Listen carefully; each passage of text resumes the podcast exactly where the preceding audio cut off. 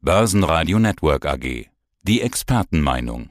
Aus dem Börsenradiostudio, der Dividenden-Podcast mit Divizent. Hallo, mein Name ist Justin. Ich bin bei Divisent für die internationalen Steuerprozesse und für den Vertrieb zuständig. Und bei Divisent haben wir eine Software entwickelt, mit der unsere Kunden die Quellensteuer auf Dividendenerträge ganz einfach rückerstatten können.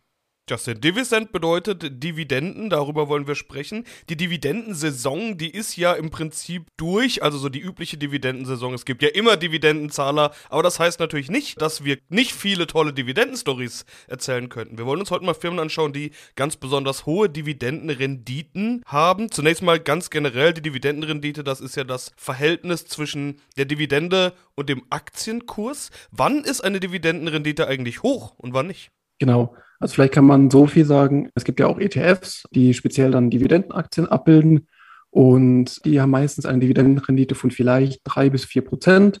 Das sind dann äh, meistens auch ein bisschen risikoärmere Produkte und deswegen kann man eigentlich sagen, alle Unternehmen, die eine Dividendenrendite über vier, fünf Prozent haben, das ist schon überdurchschnittlich und außerordentlich gut. Man muss halt eben auch ein bisschen unterscheiden zwischen Unternehmen, die wirklich lange so hohe Dividenden ausschütten oder Sondereffekte. Und wir haben eben auch Unternehmen dabei, die haben so hohe Ausschüttungen aufgrund von Sondereffekten.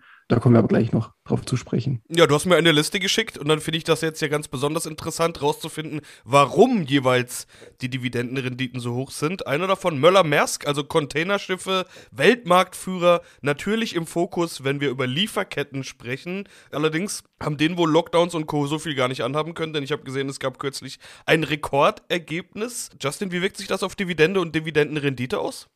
Genau, also die Dividendenrendite liegt aktuell bei über 14 Prozent, was schon wirklich sehr ordentlich ist. Möller-Maersk ist laut eigenen Angaben die größte Containerschiffreederei der Welt und die haben eben auch profitiert davon, aufgrund des ganzen Nachfragebooms, E-Commerce-Booms. Alle Leute waren zu Hause, haben Sachen bestellt, musste natürlich verschickt werden. Die Preise für die ganzen Containerschiffe sind auch gestiegen und das konnte äh, Möller-Maersk auch nutzen, wie im Hapag-Lloyd, die kommen auch gleich noch und die können dann einen großen Teil der gestiegenen Gewinne auch an die Aktionäre weitergeben. Ja, Hapag-Lloyd wollen wir doch vielleicht gleich anschließen. Ist ja so ähnlich. Warum haben die so eine hohe Dividendenrendite? Genau. Also bei Hapag-Lloyd konnte das EBIT im Vergleich zum letzten Jahr fast versiebenfacht werden. Und die Dividende, die lag im letzten Jahr noch bei 3,5 Euro oder bei 3,50 Euro. Und jetzt liegt die aktuelle Dividende bei 35 Euro. Das heißt, die, die Dividende konnte verzehnfacht werden. Und dadurch beträgt auch die Dividendenrendite knapp unter 14 Prozent, was schon wirklich, ist wirklich sehr, sehr ordentlich. Eben wieder aus demselben Grund wie der Schifffahrt. Die konnten eben die ganzen Gewinne auch, einen Teil der Gewinne an die Aktionäre weitergeben. Ja, dann kommen wir zur Post, allerdings nicht zur deutschen Post, sondern zur niederländischen Post. Postaktien sind, glaube ich, so typische Dividendenzahler, egal wo auf der Welt. Wie ist es denn in den Niederlanden? Genau. Also wie du schon angesprochen hast, die Deutsche Post, bei der war es auch, wenn man sich den Kursverlauf angesehen hat, auch durch Corona, die haben sehr stark davon profitiert, von dem ganzen E-Commerce-Boom und die niederländische Post eben auch. Der Unterschied ist aber, dass die niederländische Post noch mehr der Gewinne an die Aktionäre weitergibt. Die Dividende liegt zwar nur bei 42 Cent, aber da die Aktie auch ähm, keine 3 Euro kostet pro Stück, liegt die Dividendenrendite ebenfalls über 14 Prozent. Und das für eine Postaktie, meistens eher defensivere Aktien, doch eine enorme Dividendenrendite. Was man eben aber bei allen drei Aktien dazu sagen muss, ist, dass es natürlich ähm, eine Sonderkonjunktur war. Und dadurch kann es natürlich schon sein oder wird wahrscheinlich so sein, dass sie diese 14-prozentige Dividendenrendite nicht so lange halten können. Nächster auf der Liste ist Hercules Capital. Post war ganz einfach zu erklären. Containerschiffe sind, glaube ich, auch ganz einfach zu verstehen. Hercules Capital nicht so sehr. Erklär mal, was machen die? Sie sind ein Spezialfinanzierungsunternehmen. Sie vergeben also Kredite an ähm, wachstumsstarke und innovative Unternehmen aus unterschiedlichen Branchen, aber dabei investieren sie vorrangig in den Bereichen der Technologie, Biowissenschaft und erneuerbare Technologien. Und ähm, das heißt, sie geben einfach an junge Unternehmen, wachsende Unternehmen, die auch sehr kapitalintensiv sind, dann geben sie Geld und dafür möchten sie dann natürlich eine Rendite. Und Hercules Capital, ein US-amerikanisches Unternehmen, gibt einen Teil der Gewinne auch an die Aktionäre weiter. Und es ist genau dieselbe Dividendenrendite wie bei Hapag-Lloyd. Also auch, wenn wir es genau nehmen, aktuell 13,8 Prozent, also knapp unter 14 Prozent, aber auf jeden Fall mit noch mehr Risiko behaftet, würde ich sagen, als ein äh, Logistikunternehmen oder eben auch die Post. Und dann haben wir nochmal was, was man einigermaßen leicht verstehen kann. Bergbau.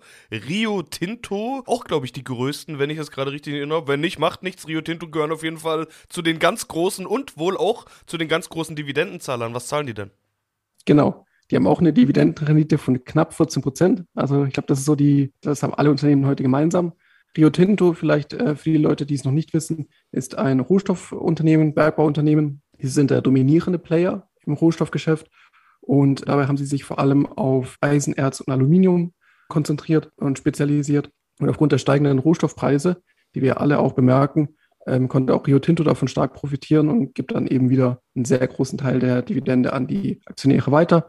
Dabei kann man bei Rio Tinto vielleicht noch die Besonderheit beachten, dass die Aktie in London gelistet ist, aber auch in Australien, da wo sie ja nicht herkommt. Das heißt, äh, je nachdem, welche Aktie man besitzt, wird die Dividende in unterschiedlichen Währungen ausgeschüttet alle nahe 14% Dividendenrendite. Du hast ja vorhin gesagt, ab 4 ist es hoch. Also das ist schon deutlich. Das ist schon Champions League, würde ich ja. mal sagen. Und was haben sie noch gemeinsam? Sie sind alles ausländische Aktien. Und damit kommen wir wieder zu eurem Thema. Die Problematik ist, dass Dividenden aus dem Ausland ja im Prinzip doppelt besteuert werden mit der Quellensteuer. Dafür habt ihr ja die Lösung mit Divisend. Erklär mal, wie geht das? Genau. Also wenn wir uns zum Beispiel jetzt die Möller-Maersk nehmen, ein dänisches Unternehmen, da wird eine Quellensteuer einbehalten von 27 Prozent. Das heißt, als Anleger bekomme ich 1000 Euro Dividende oder 1000 dänische Kronen Dividende. Davon muss ich dann 270 dänische Kronen an Quellensteuer bezahlen. Deutschland hat mit fast allen Ländern ein sogenanntes Doppelbesteuerungsabkommen.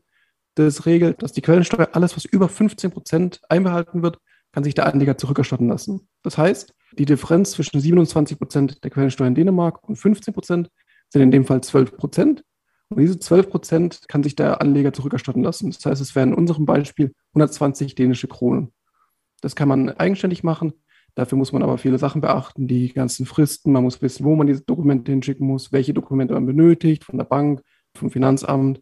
Und wir helfen da eben mit unserer Software. Der Kunde lädt einfach sein Depot hoch. Wir zeigen ihm, welche Rückerstattungen möglich sind ähm, und führen ihn dann Schritt für Schritt durch den kompletten Rückerstattungsprozess.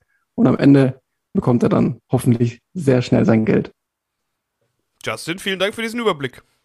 Danke. Ausländische Dividenden werden mit der Quellensteuer doppelt besteuert. Einmal im Ausland und dann hier bei uns in Deutschland. Holen Sie sich Ihre bezahlte Quellensteuer zurück. Mehr dazu unter www.meine-quellensteuer-zurück.de. Börsenradio Network AG. Der Börsenpodcast.